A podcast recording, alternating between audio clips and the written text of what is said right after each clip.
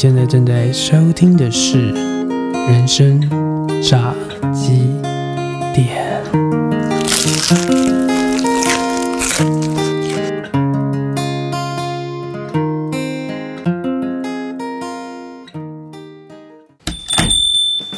现在正在收听的是《人生炸鸡店》，用炸一只鸡的时间陪你聊聊人生，品品生活。今天又到了我们 Elsa 老师占星室的时间。今天我们请到的大来宾是我们传说当中三重最强斜杠主妇，让我们欢迎律师娘静茹。Hello，Elsa 老师好，这边好，我是斜杠主妇林静茹。是的，三重区如果他说他第二，没有人敢说第一的，我们的斜杠主妇啊，今天非常开心能够请到他。哎、我还没斜杠到炸鸡去、欸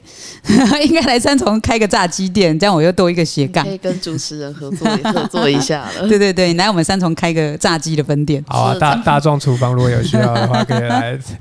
合作一波。对，那我们今天会要要来了解一下我们超级斜杠主妇她的这个星盘，还有她未来的团队的这个星座运势。那她有多斜杠呢？就静茹本来是一个家庭主妇，对，对然后然后后来跟老公一起在律师事务所工作，是嗯，然后接下来就是写的粉砖，就变作家，出了六本书，然后就开始演讲，然后结果过程中又被受邀去当广播节目主持人，然后最后呢就自己开了一家公司，叫娘子军行销有限公司。然后娘子军行销有限公司呢做的项目也很多，我们有做团购，然后我现在还有那个保险业务员的执照，然后也去考那个包租代管人员的执照。对对对对，就是一个一个啊。最近在那个上画艺师的课程，想要当画艺师啊，还有园艺师啊，啊，还画画，对，还有种植这种花花草草。对，植栽这样，对，都有做。老师，我们这个我们的律师娘她的斜杠人生是从她原来的命盘里面就有的吗？可以看得从命盘里面可以看得出来的事情有一个，就是她是一个非常热爱工作的人。对，那这个工作不一定就是说，哎，一定是要为了生活而工作。那其实有很多我身边有看到很多摩羯特性的人，也许他的家境可以让他不用这么辛苦的工作，甚至可以耍废，但是他哦我不是那种，我还是要认真努力工作的那种。因为没有工作，他们感觉会好像人生没有目标、没有目的，没有再往前走的感觉。嗯，我是一定要往前走的，不然我会焦虑。而且工，嗯但我觉得会要往前走会焦虑。刚刚我提到焦虑这两个字，焦虑它其实跟情绪有关，情绪的话就要看我们的月亮星座。嗯，对，因为静茹的月亮在白羊座，白羊座是有一种，嗯，嗯就非常符合你刚刚说。不一直往前，嗯，对，不开创新的局面，不做点新的什么东西，就会觉得很焦虑。他们对，就是白羊座是一个喜欢去拓荒、开疆拓土的一个星座，所以我们刚刚听到进入现在，哎，好像你会一直去尝试新的领域的东，西，嗯。对，因为会让我觉得生命就是很丰富，我有善用我的时间跟我的生命，这样。我第一次见到你的时候，我就有这种这种感觉。怎么说怎么说，对啊，没有，就是啊、我一开始是先认识静茹的先生，就是阿富律师，就是去他们的夫人社演讲。嗯，对，然后后来有机会，呃，就是认识到律师娘的时候，才发觉说，嗯，哦，原来是我认识的那位阿富律师。嗯，对，然后他们的办公室啊的，他们现在那栋有两层嘛，然后其中一层呢，本来只是他们只是团队中午吃饭而已，对，最后就是它演变成了这个私厨，私厨，而且不只是私厨，他们门口还有贴 Uber Eat，、就是也是开放加点餐，嗯然后还有后来我老公就是去盖了一个铁板烧的桌子，所以在那边还可以吃铁板烧。对，而且他们那边地方不单单只是吃饭，他们也也会拿来办什么读书会，嗯。然后娘子军的聚会，甚至还可以拿来开英文课。对，其实郑伟来我们这边办过那个啊演唱会啊，对，办公室嗯。演唱会、就在里面唱过歌，这样对。子。嗯，太狂了，听起来超厉害的。偷偷想问一下，你老公什么星座？我老公是水水瓶瓶，很棒啊，我老公也水瓶。哎，对。可是你知道摩羯跟水瓶真的是，你要说他们是互补还是相冲？相冲哦，相冲。你知道我在那个脸书我就有一个水瓶女系列，因为我女儿也是水瓶座，然后我每天就是要翻白眼翻个十次，然 后每次都是看她做做成各种奇异的行为，然后都是要。深呼吸，然后接受她不一样的地方，这样你会。不会觉得你是这个家里面唯一的地球人？对对对，唯一的正常人。他们拉回轨道。对呀、然后但是他们两个会互斗，你看他们两个互斗也真的蛮好笑的。哦，嗯，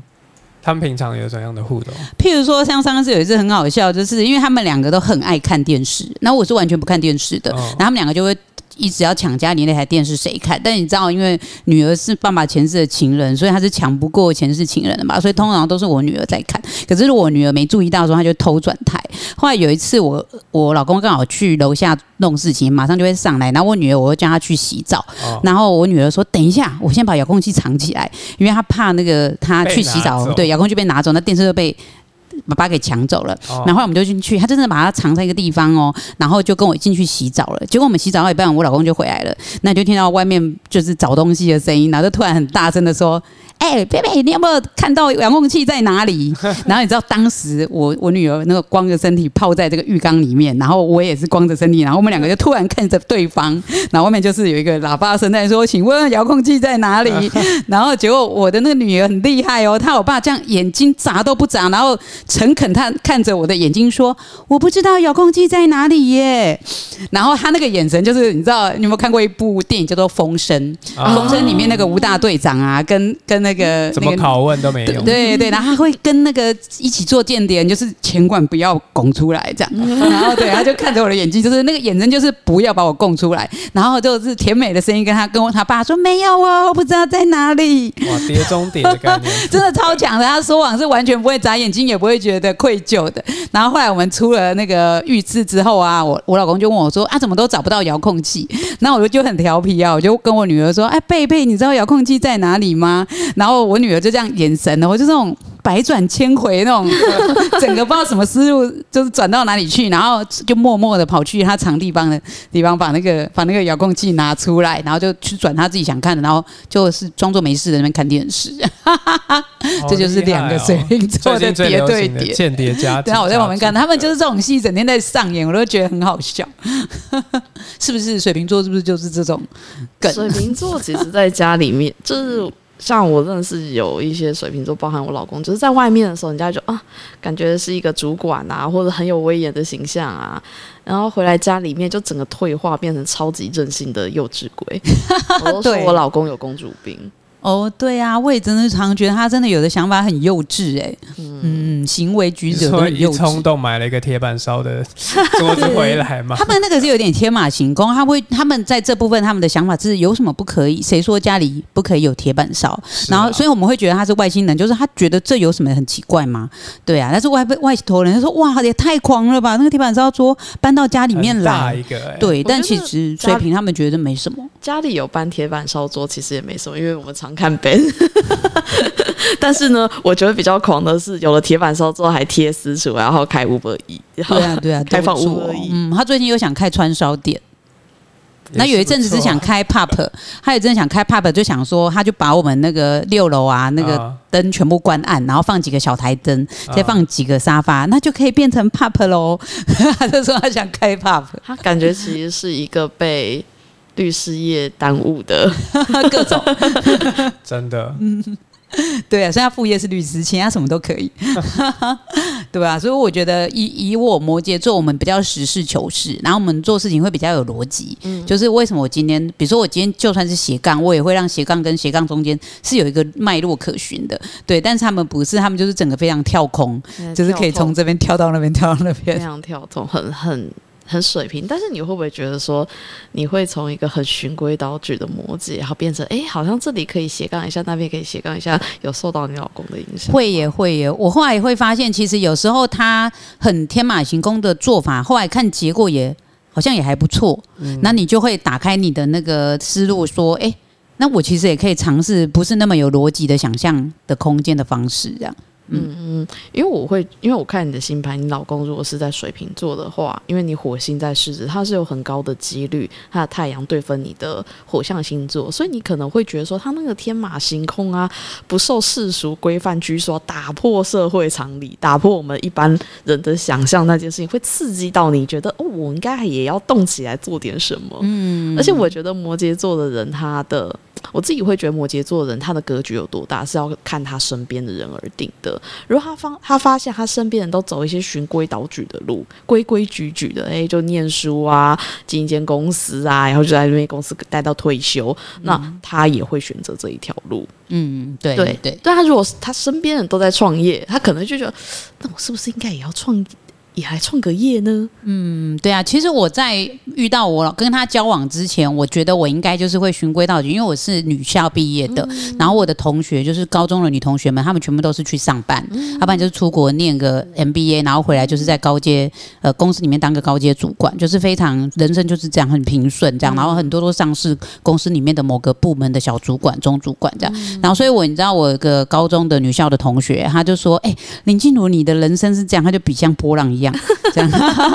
然后他说我的人生是这样，他都比个像地平线这样子。对啊，他就说他真的看我们这样多年，已经走到三四十岁啊，就是觉得他的人生就没什么变化，就一直在同一家公司，然后慢慢的升上去。对他做的工作没有太大的差异，只是位阶有点往上调。对，因为我们都是认真念书的学生，就是这样啊。像我就这样，我以前就是在夜市里面摆过，真的是摆摆过薯条摊、鸡卖鸡排的，然后也曾经就是呃跟我老公去。就是卖火锅啊，端火锅啊，然后那边烧炭啊，就是火烤两只等等，就是非常多元的。跟我们想象中的律师娘好像差有点多。对啊，对，我在蹲在夜市的地上洗过盘子啊。你不是律师娘吗？对，但是当时就是我老公还没考上律师啊。嗯，对，所以很多夜市都有我那个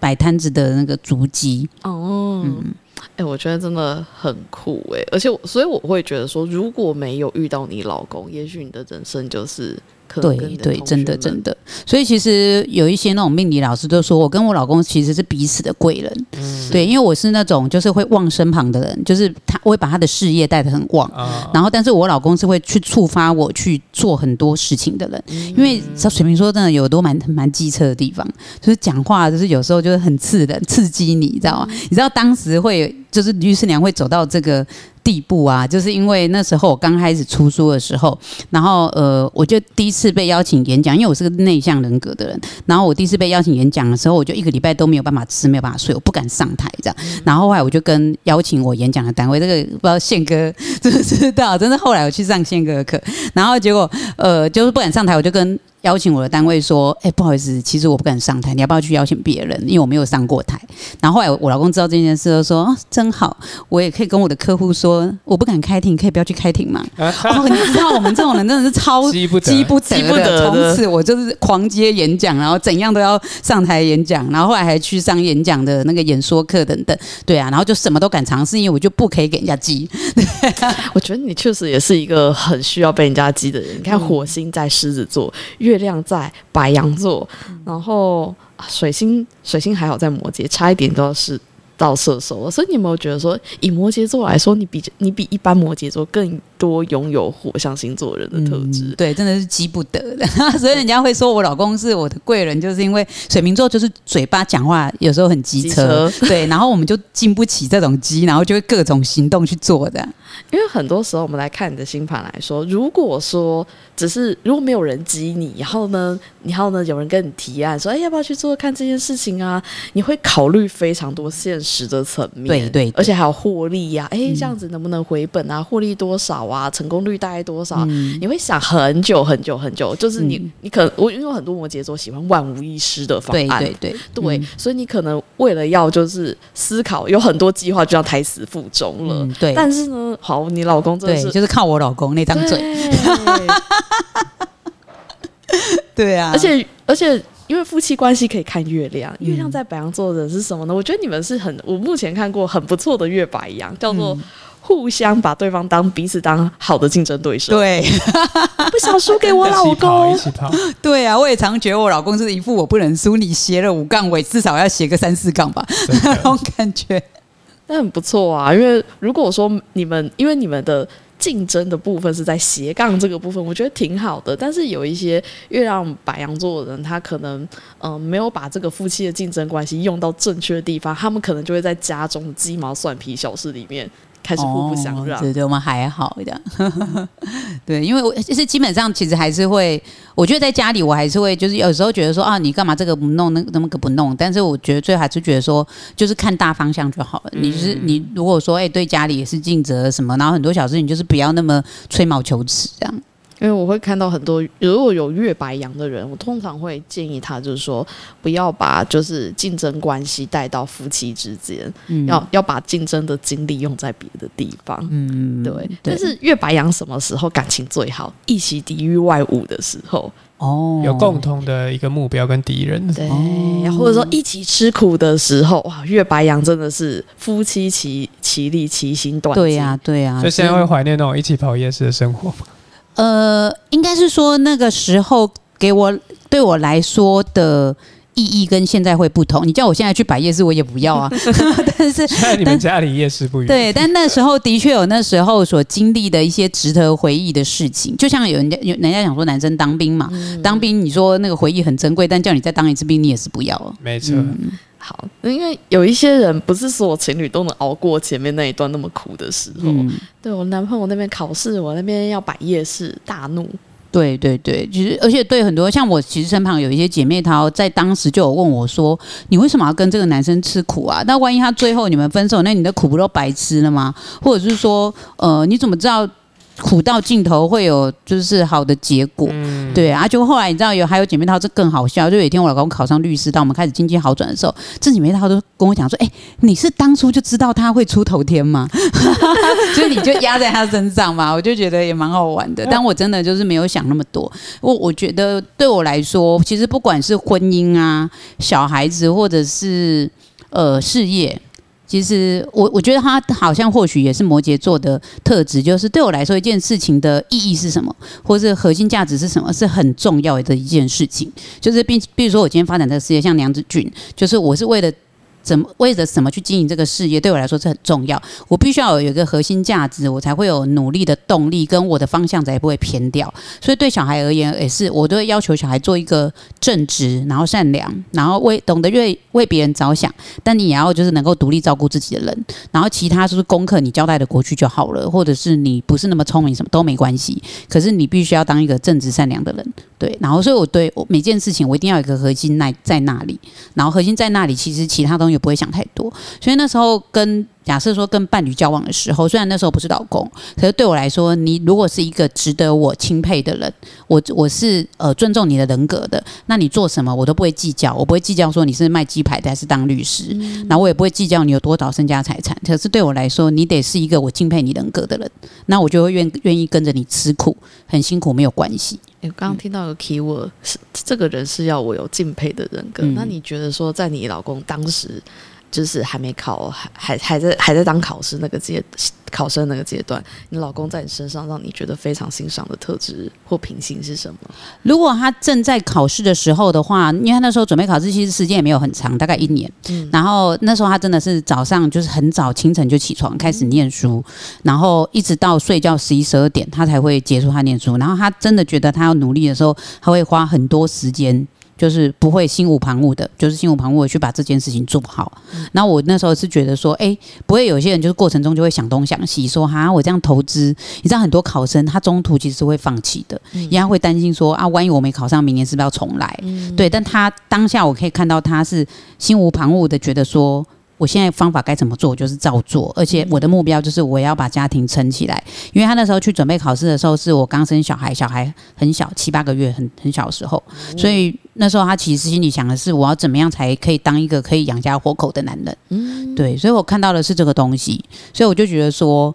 他可以这样子很有毅力，跟有些人就是中间会软弱嘛，还是跑去干嘛，跑去干嘛，但他就是很有意义的，觉得说我要负起责任，然后把这个执照执照考上。对，而且在当下那个时候，他去考试其实也是属于压力比较大的，因为那时候已经三十出头了，就有一个男生刚出生的小孩，对，然后而且男生在三十出头应该会希望自己有一个基本的身份认同，比如说你已经是个什么行业的，只是你正在往上爬。而且三十几岁的时候，你会看到昔日的同才好像都已经在公司里面有个很稳当的位置，或者说至少升一个小主管了。对，所以在那个时候，你可以去赌在一个你不是那么有把握的事情上的，然后因为考生没考上就是没考上，不会有什么差别。对啊，所以我觉得那时候是如果在那个当下是很佩服他的这一块。然后，但是如果在去准备考试之前，就是很多年跟他一起炸鸡排那时候的话，我觉得我钦佩他的是，他有梦想，他就是去做，他不会去那么计算说这个可以赚多少钱，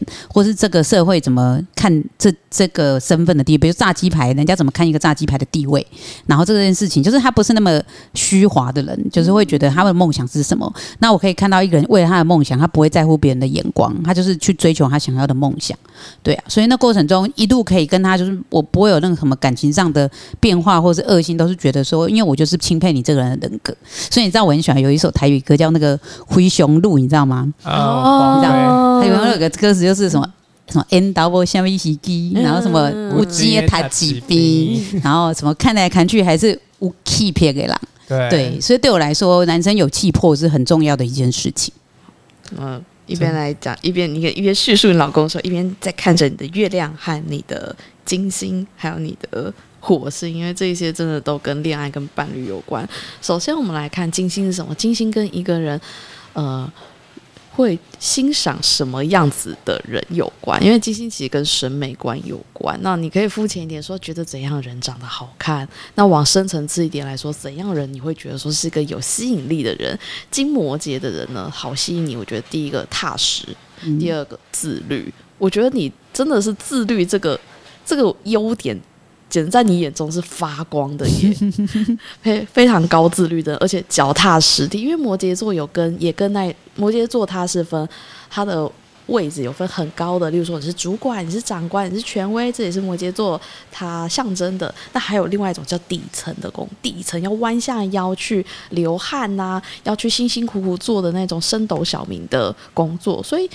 或许我觉得你觉得你老公不但自律，而且是那一种可以弯得下腰的。因为有些人他只能接受他一直在上面，但是如果说哪一天好，可能有的时候流年不利或时局不好，他需要弯下腰来才能讨生活时，不是所有人都可以弯得下腰。对，人去人生，没错。然后再加上月白羊嘛，就是很很有行动力，而且我觉得你的老公。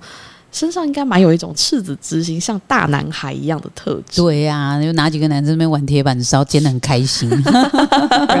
跟儿子一起玩。对啊，两个那边煎那个大大板煎，而且你知道，我最我前一阵子有有经营那个抖音的账号啊，然后结果我就是常常会上传一些，比如说斜杠的心法啊或者各种影片呐，然后都是只有几百个 view，只有。一个他在煎大板煎，在铁板煎，然后因为他最大的梗是他在煎大板煎的过程中，他的那个前世情人一直在旁边说：“哇哦，爸爸好厉害哦！” 大概讲了十五次吧，然后结果那一分多钟的影片哦，结果这个就是大概上万两三个万个那个 view 吧。哇！对，你看人家这种东西就很吸睛。那你说像摩羯座那种瞬间吸睛很难，我们不是那不是那种有办法去想出那种很让人家惊艳的 idea 这样，嗯。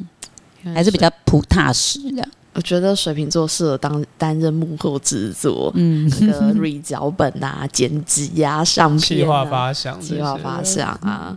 然后还有把这些人全都抓回轨道上。嗯，他的真的是很有创意的人呐。其实不管是在像我们经营呃在律师事务所一起工作的过程当中，有时候有的案子什么遇到一些关卡的时候，我也会发现说他真的就会想出一些哎你没有想到的方式或点来去让这个卡关卡就是过了这样，嗯，真的是比较有创意的人。对，而且我觉得其实就是刚才讲到互补的个性，我觉得也是蛮需要，因为就是后来进入他们的律师娘的。那个粉砖的规模越来越扩大，嗯，可能一开始也没想到说到最后会变成三十几万这样子。对对对对，真的是那时候是只是想说哦，写个粉砖，然后帮老公曝光一下。对，我就没想到，居然有一天粉丝到现在已经三十九万，就是有时候都觉得也很扯的。这个数字真的觉得很扯，因为其实你会去看，比如说你追踪一些名人名人的粉砖，但他们甚至连名人的粉砖的追踪人数都没有那么高。那我就觉得说，哎，真的不知道。其实后来就想说，因为我写的主题早期都是以那个离婚、两性这些比较多，然后好像真的很多人关注离婚这个议题。对啊，因为有结婚的就会想看，没结婚的也想看八卦。我很早真的其实就是律师长这名字，真的是很容易跟离婚绑在一起。嗯，只是后来我自己帮自己创造了一个新的标签是斜杠啊，对啊，不然之前真的你要讲这三十几万的粉丝都是离婚累积来的，看看别人家的家务事，就是对对对，因为有时候会写一些是要寻求帮助的。嗯，就是你其实还是很多，就是我因为我会用故事的模式来分享，所以很多人看到这个故事，他们就会要不就是很有感，要不然就是觉得看到鬼故事这样，就是怎么有这种有人事情。这样过鬼鬼故事传播速率是最高的。我之前就有遇过客户说，老师。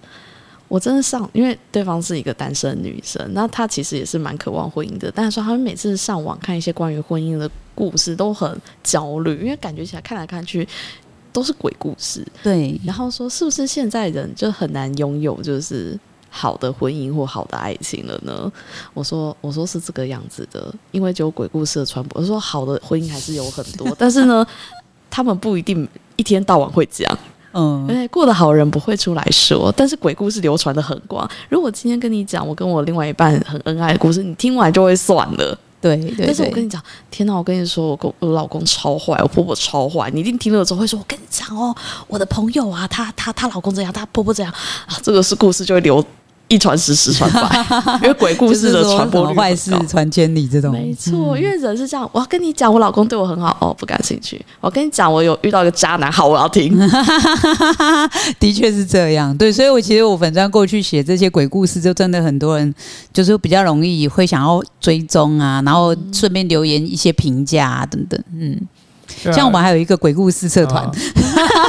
就是哪一种哪一种鬼故事？就是娘娘子军叫做娘子军不不能不知的婚姻真相，哇，对啊，哎，我都没我不用经营它哦，我我自自己都没。动生长。它已经自动生长到十一万社员的，哦而且很然后每天都好多鬼故而且你可能。开了一个头，然后下面就会有很多网友自己提供他的鬼故事。对啊，而且你要取暖真的很好取，你只要里面 po 个就是什么婆婆的事情还是老公的事，哇，里面几百个留言帮你骂，多好啊！是的，而且还会一直衍生出来不同的故事。哦，我跟你讲，我老公也是，我婆婆她也是，然后我朋友的朋友他也是。嗯，对，对啊，所以你看增长的超快的。而且静茹其实为了就是让这个斜杠的这些三十九万的粉丝负责，他自己也是不断一直学习。我觉得这也是这一路上面看到我觉得非常感动的，对啊，因为没有听没有因为说哦呃人数很多啊或名气很大，或者是做事情比较容易又顺利，然后就停止自己的学习，就是一对、我们也是一起在上课过程当中才认识的。对啊，对啊，我很好笑。我觉得我走到哪里，每个人给我的第一句话都是：“哎、你很忙哎、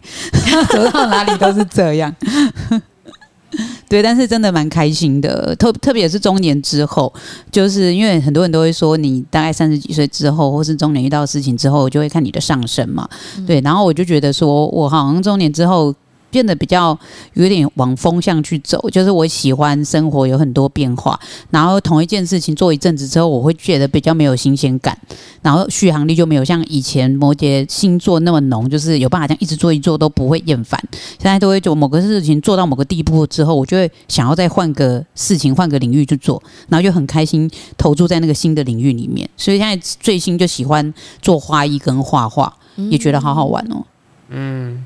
对，而且就是只要那个我们的娘子军在哪里，他们就会，他们的粘着度我觉得是非常高哎、的。我们最近还开旅行团呢、嗯，对对对，前一阵子大家一起去那个马祖玩呢、玩三天两夜。哇，对啊，就真的什么都做，但就觉得哎、好好玩哦。然后我就真的跟一群那个娘子军的追踪的粉丝，大家一起去马祖玩，我就会觉得好好玩哦。嗯，对啊，他们那就是真的开什么团什么团就会成呢、嗯就很多老师也是觉得哇，其实即使在前两年疫情不景气的期间当中，还是有很多课都有开到。就就好，就是真的好好玩。那我觉得我等一下有个活动，我们等录音结束之后有个活动可以邀请你了，好啊，好啊，可以来玩。以对啊，而且就是因为这，而且而且这两年就是直播跟代购，呃，这样还有团购这些兴起，对啊，就因为我有在那个进入他们群组当中，他说越来越多人都可能是也是为了让很多在家里面的女性想要在寻找他们工作的重点，然后再加上现在工作形式已经不像以前说你要到公办公室才能够找到工作，很多就在家工作就可以，所以也很多的女性在这边重拾了他们生活的热情的感觉。对啊，对啊，妈妈们就来这边就是赚点零用钱交朋友这样。嗯，哎、非常的不错哎、但我觉得这个部分，除了因为现在不太确定你的上升星座是什么，因为还没有拿收到你的那个呃确切的出生时间，但是我们来看木星，木星在双子座，嗯，对，我不知道静茹有没有研究过自己的木星。没有哎、其实木星跟一个人的幸运跟一个人的 lucky 跟那个机会在哪里？好，如果是木星在双子座的话，我觉得像个双子座一样。好，有双子座的特质，做双子座般的事情，会为你带来幸运跟机会。那双子座是什么？双子座就跟沟通、交流、社群网络，然后还有做跟着群众，要跟上群众的心，然后就是流行性的事物。嗯，对，所以不断的变化是双子座的特质。对对，所以你有没有觉得说，哎，当我越来越不像摩羯，反而越来越像双子座的时候，我好像有越来越多的机会，还有生活上的扩张性。对啊，对啊，对啊。可是后来，因为以前早期一直就是在那个婚姻、两性、离婚这些领域里面，嗯到最后，其实你会觉得自己的那个能量场很局限。嗯，可是，呃，后来开始什么事情都试试看的时候，突然你就觉得那个能量源源不断，就说哦，好像我也可以做这个，我也可以做那个，然后还有好多事情可以做，时间都不够哦。那种那种能量就是越燃烧越旺盛的感觉，但我觉得还还有很高的几率是你真的有受到你老公的影响，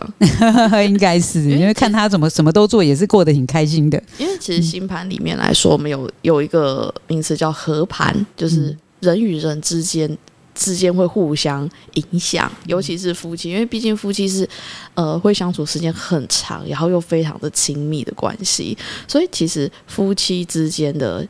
把我们两个夫妻之间的星盘合在一起，你就会看到说不同他们之间的行星不同的角度互相影响。那可能例如说真的是好，也也许你是一个比较规规矩矩的人，然后但是因为你有一个好如此天马行空的老公，所以你也被激发起了，就是有种他可能把你的轨道都拆掉了，不然你可能就是跟着。大部分人一样，都是一站下一站就是什么，一眼望到头生活。但是你老公出人，就把你的铁轨都拔掉。我觉得是有这样成分在。对，所以我觉得合盘是会让我。觉得说事情也不一定要这样做，好像也可以那样做，也没什么不可以的。没有标准答案。对，然后以前我会比较注重安全感，但是现在好像就会被他打开那个局限，就是觉得我不会把安全感放在第一顺位考量的。嗯，因为因为我觉得我遇到很蛮多摩羯座，他们人生很大的困扰是，嗯，因为他大部身边人大部分都在轨道上过生活，所以如果他在轨道上面感觉到非常的腻或烦闷的话，如果即便有人告诉他说你可以去做。尝试脱离轨道生活，非常直确、明确的指出一条路哦，但是他们还是会觉得说，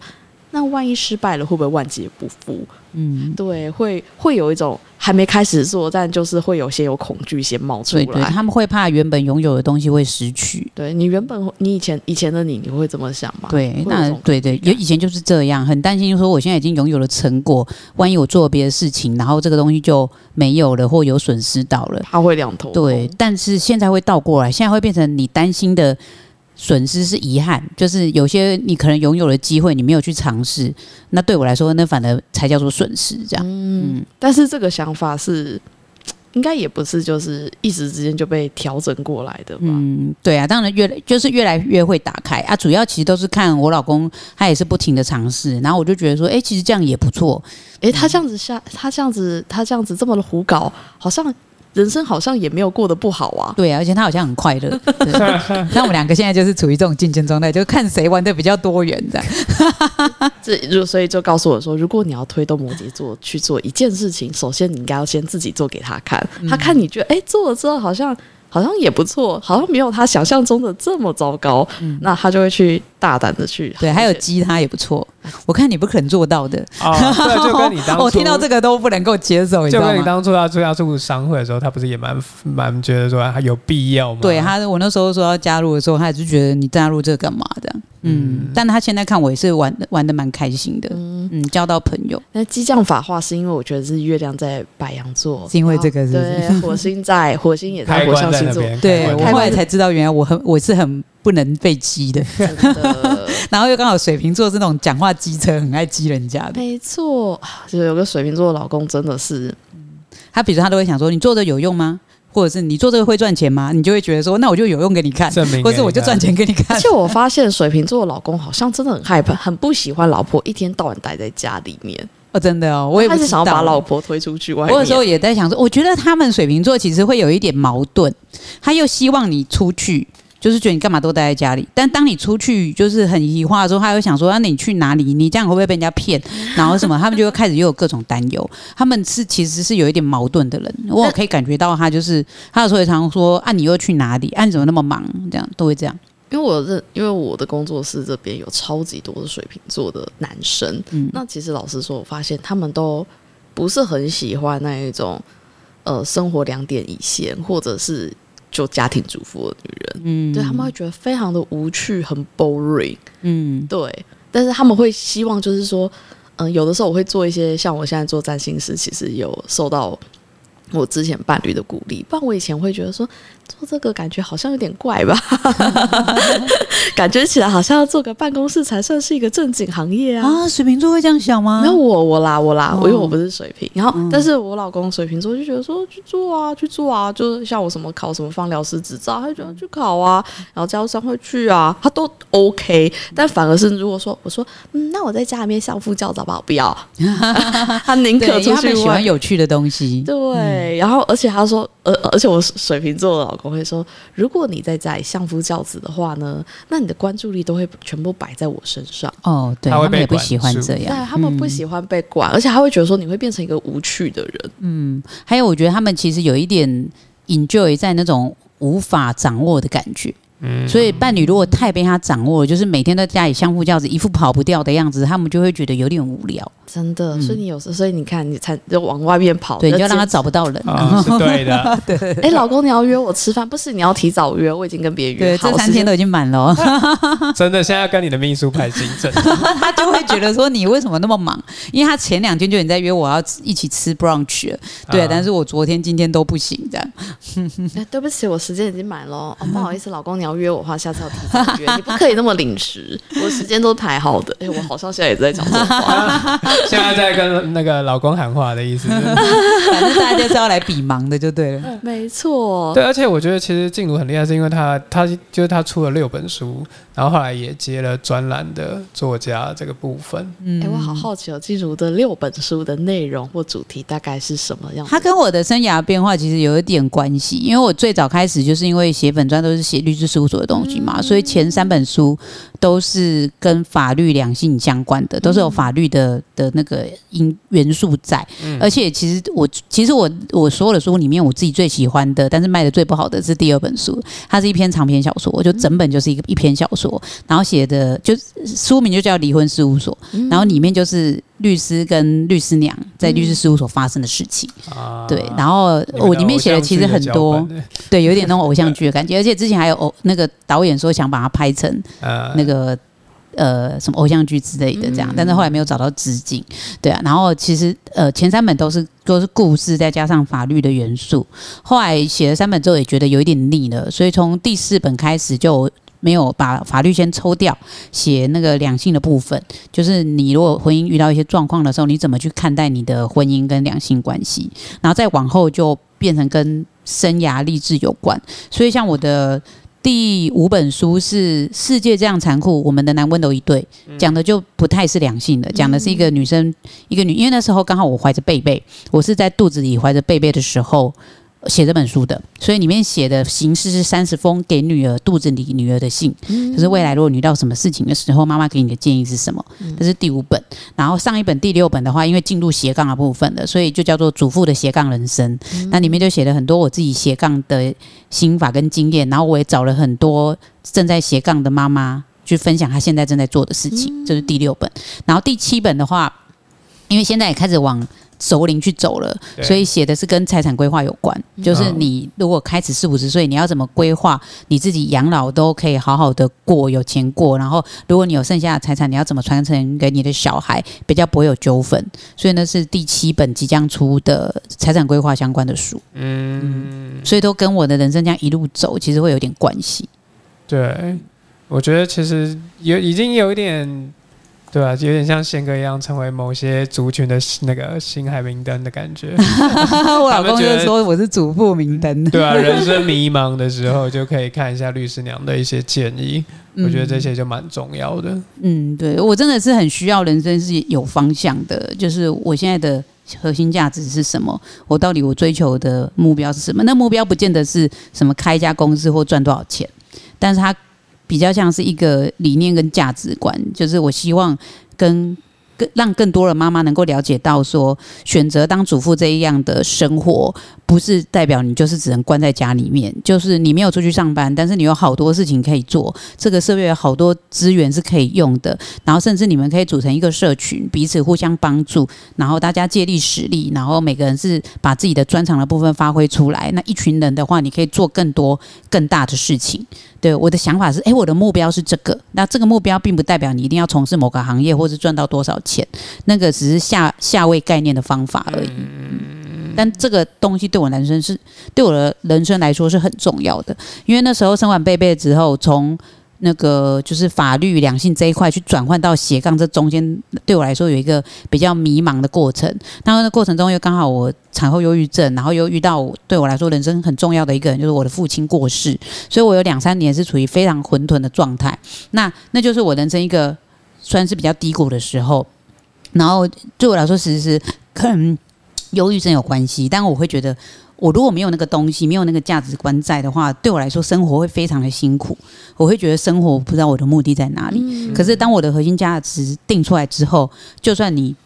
钱不够，或是你遇到什么重大的挫折，对我来说都不会有太大的影响，因为我知道我要做的事情在那边。嗯，我觉得这个信念蛮重要的，尤其是刚刚对进入讲到那个。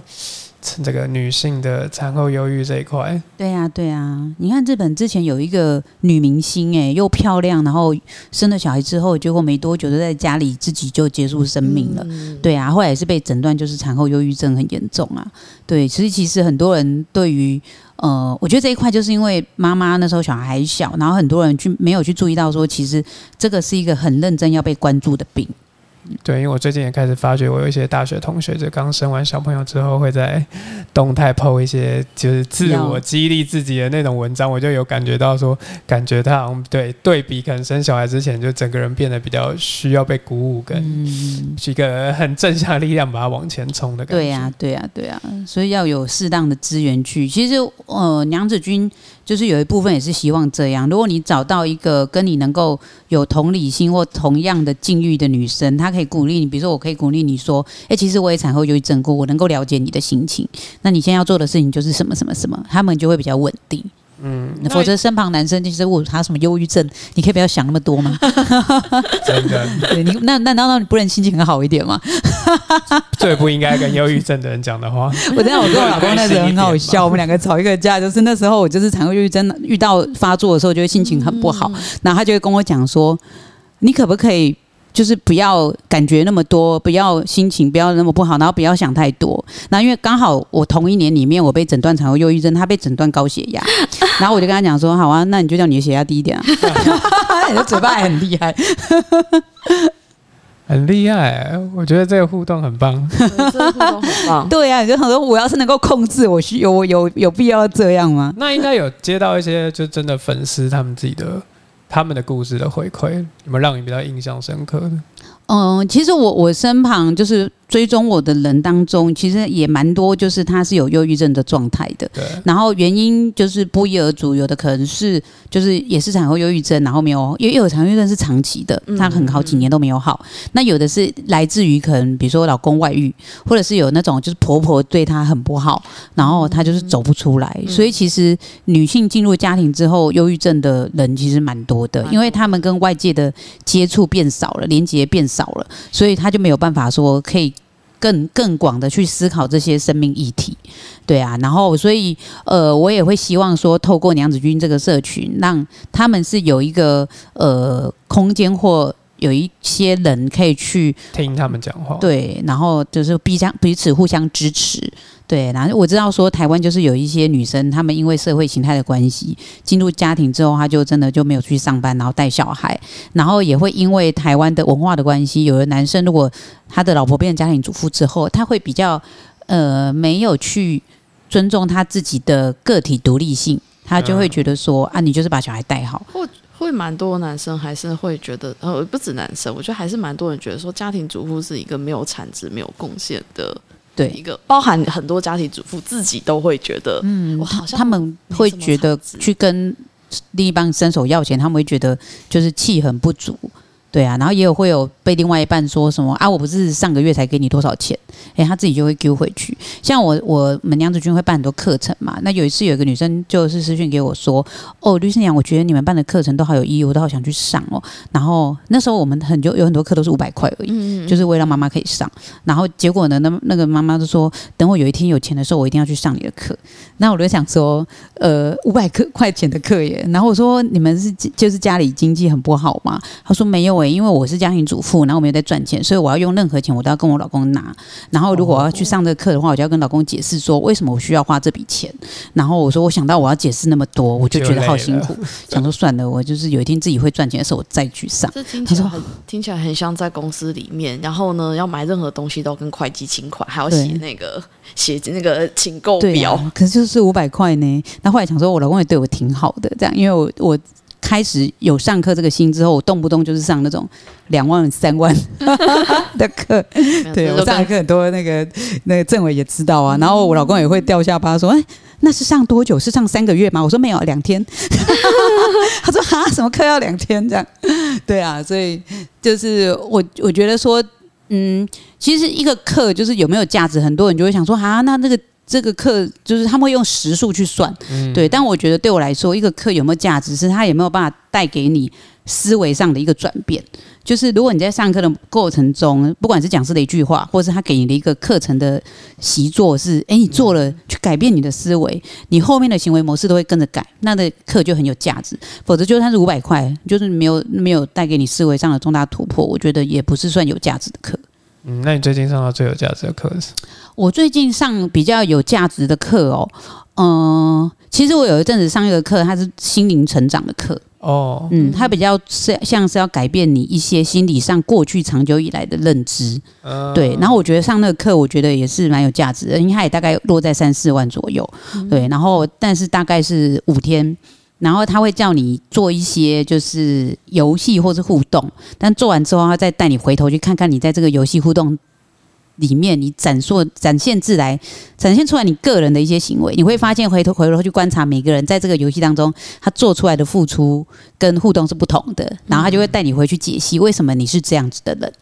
对，然后我觉得那个东西对我来说，呃，是我过去上的课都会比较像是行销啊，或是创业啊，或是自我的一些演说力的的提升，那些是比较不一样。他是从内心去改变自己，对。但从内心改变自己的时候，你会发现很多行为模式你会跟着去改变。譬如说，你本来本来很害怕上台说话，那你上了演说课，你可能你的技巧变好了，但你内心还是一个害怕上台说话的人。可是如果透过这种呃成心灵成长跟认知的改变，它会让你去探索说为什么你会害怕上台说话，然后再重新去寻找从这个部分，那你怎么去改变说，如果这件事情是你想要的，你有没有办法去突破你心里的障碍，让上台说话变成是一个让你很 enjoy 的事情？对他没有教给你任何技巧，可是他会让你回去去探索、认识自己是什么样的人。诶，我觉得这样的课对我来说还蛮帮助蛮大的。让你可以觉察到自己的行为模对。对对，然后过去音乐都是上一些比较技术型的课，啊所以第一次上到的时候就会蛮惊艳，说哦，原来有这种从内心突破的课。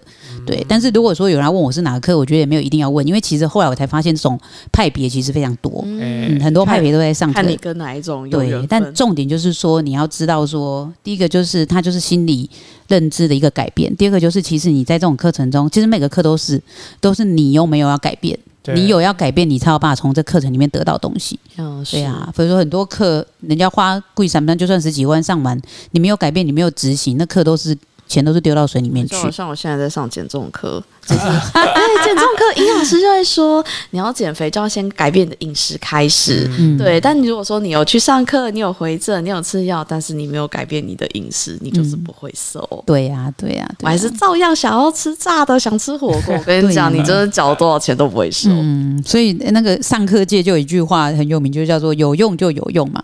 你有用上就会对你有用。嗯，真的。对，不然我真的是上课控。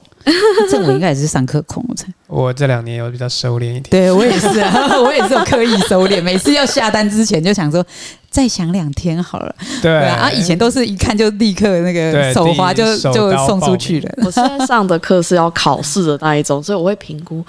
这样书我会念不完，这样子要考很多次，这样。对，像我现在也是，像像我现在在考高阶芳疗师的执照，那要写小论，然后还要考试，我就觉得说，然后我朋友说你会不会想再报别的？我说不会，因为我觉得我不知道我这一门能不能毕业，我很怕论文写不出来。我说我现在又回到大学的时候那种焦虑感，就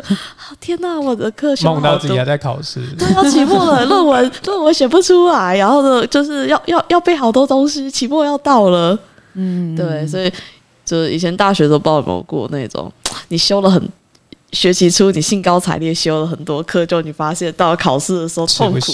吃不消，作业写不完，然后书读不完。嗯，对啊，我觉得最后可以请静茹分享一下，就是娘子军的平台，就是大家呃有什么有需要啊，或者是可以想要来找你一起来串联或合作的。嗯，对啊，可以跟大家介绍一下。对，我们现在其实蛮多元的，但是最主要的一个核心价值还是希望我们这边想要支持的妈妈们，在这个平台里面可以找到她需要的资源。那最主要就是第一个就是我的天赋在哪里，然后我的选择有什么。所以我们现在其实跟蛮多的不同的培训单位都有合作，就是来到这边他们会提供一些比较基础的说明会，让妈妈知道说每个行业入门的门槛是什么。比如说像收纳顾问师啊，然后呃。呃，像我觉得芳疗师也是我们属于我们可以合作的那种培训单位，然后美甲美睫啊，呃，像还有什么天赋咨询啊等等，对这些课程的话，就是希望透过先透过一个比较简单的说明会，让妈妈知道说，哦，这一行，那就是如果我学成之后，我可以做些什么？那我想要学成，我要付出哪些代价？不管是时间还是精力，对，然后怎么去推广自己？因为有的培训单位它蛮完整的，它也包括它的课程内容里面有那种社群媒体的经营啊，然后怎么网络。行销啊，推广自己，对。然后我觉得妈妈，我就是希望说他们来这边，他们先寻找自己的天赋，然后找到这些适合的方向去努力之后，那也透过我们梁子君常办各式各样的线上线下的活动，比如说什么创，我们有办创业聚会啊，然后开旅行团啊，这个其实都是为了让妈妈在这边去找到伙伴，跟跟你的特质相同的人。因为有时候是政委在外面上课也知道，你有时候到某些单位上课，它里面可能一个就是，比如说都是专业人士，嗯，哦，里面。十个医师八个律师的，对啊，然后你一个家庭主妇去到那边，真的觉得说我好像是来错的地方，对。然后第二个就是说，你有可能去那地方，它是业务导向的，你发现里面全部都是做直销、做保险，然后全部都是这边很大声的激励喊话的，哎，那好像也不是那么适合妈妈，对。所以我也希望说，可以去过滤掉说娘子军这边，我们先帮他过滤掉适合的培训课程，那他们来这边会觉得跟我一起上课是跟我特质比较像的，交到的朋友也是跟我特质比较像的，让他们在有个安全感的方式下去找到自己的。天赋跟未来想做的事情，提到一个点叫做交到朋友，因为我真的是有很多朋友回归家庭之后就没有朋友了。对啊，对啊，对啊，真的，因为很有可能啊，他结婚生小孩了，但他的朋友都还没有走入婚姻或没有孩子，他就渐渐的可能就。也就脱离了 原本的交友圈。你知道我，那那我们刚最近就前一阵子在带妈妈做团购的时候，然后就说，他就说，那我要怎么团购？那我就说，哎，有些人可能会在脸书上做，有些人可能是开一个赖的群组，然后我就说，不然你先开个赖群组，然后找一些朋友加进来，然后我说，不然你先找十个。就后来他就过了一阵子跑来找我说，我真的找不到十个朋友，我最后来很努力找，只找到五个可以加入我群组，一个是。我小姑，另外一个是 我妹妹，对对对对，然后朋友没有朋友，然后还有一个娘子军是来这边真的变得比较活泼之后，她都说，你知道我第一次来参加娘子军的活动的时候，完我跟我老公说，哎，我要去跟朋友出去，她老公就很压抑的说，你有朋友？对，好失礼呀，对呀，因为她 过去所有的聚会全部都是跟着老公一起出去的，他没有单独出去见过别人。所谓的朋友都是老公的朋友，对对对。然后第二个就是她那时候说，啊就是去律师阳那边，她说你去律师阳那边你想干嘛？